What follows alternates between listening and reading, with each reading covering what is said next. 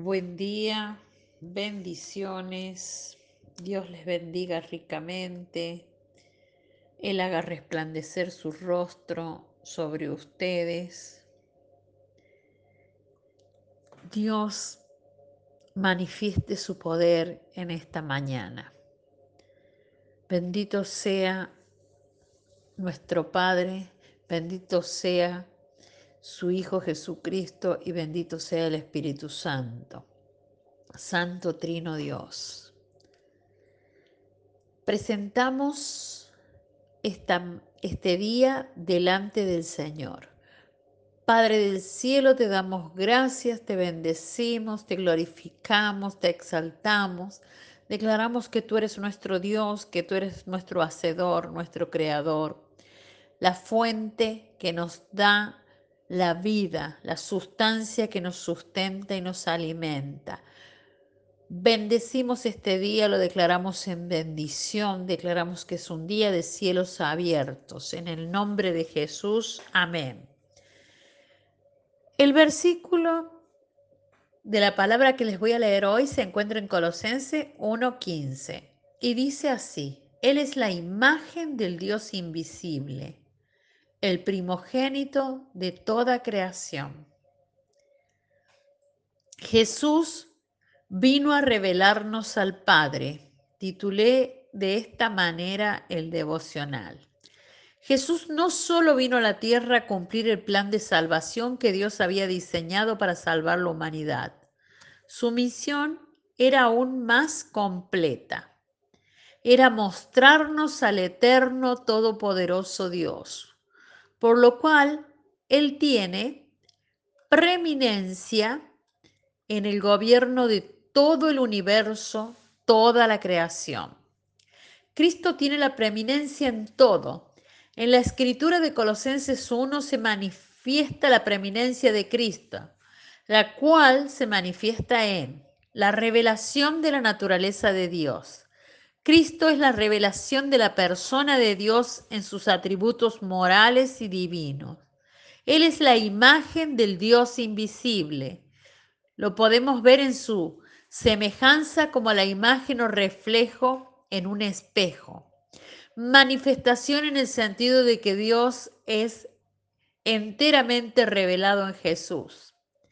La expresión es él es la imagen del Dios invisible, en la palabra, en la escritura, expresa que Cristo es la revelación o representación exacta de Dios, tal como lo dice la palabra en Hebreos 1.3, el cual, siendo el resplandor de su gloria y la imagen misma de su sustancia, no es similar al Padre, sino de la forma que es Dios Padre. Por eso Jesús dijo de sí mismo, el que me ha visto, ha visto al Padre. Juan 14, 9.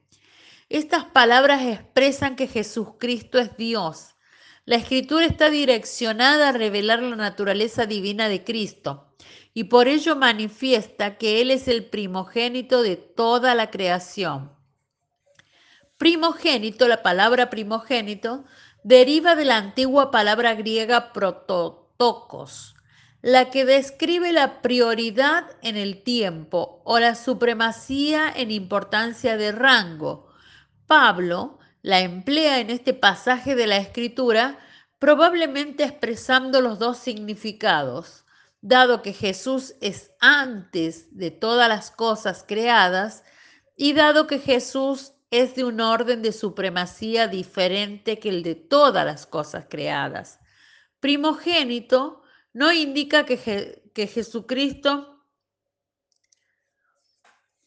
hace, hace referencia a que, o no indica sobre la creación, como que Jesucristo fue creado, porque Juan 1.1 dice que era en el principio con Dios y era Dios, es decir, alude a la prominencia de su posición primogénito obtiene un sentido amplio de dominio, peaque. Con esta frase se está expresando que Jesucristo es la suprema y eterna expresión de Dios, porque el verbo no forma parte de lo creado, ya que el verbo es el creador de todo. Y en el principio era el verbo y el verbo era con Dios y el verbo era Dios. Y él y por él fueron hechas todas las cosas y sin él nada hubiera sido hecho. Además de sustentar la creación que gobierna soberanamente, y no al momento en que ocurre su nacimiento físico cuando abrazó la naturaleza de hombre, dado que esto lo hizo para dar a conocer al Padre y glorificarlo y obedecerlo hasta la muerte y muerte de cruz. Nuestra oración a Dios. Padre Celestial, te honramos y exaltamos, te glorificamos Queremos más de tu Santo Espíritu para que Cristo sea revelado en nosotros y con él la preeminencia de su gloria. Y podamos conocerte más a ti que eres el Dios verdadero. En el nombre de Jesús, amén.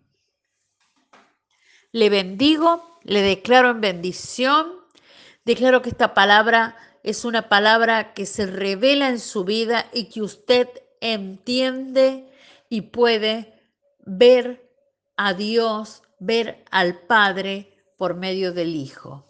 Hasta mañana.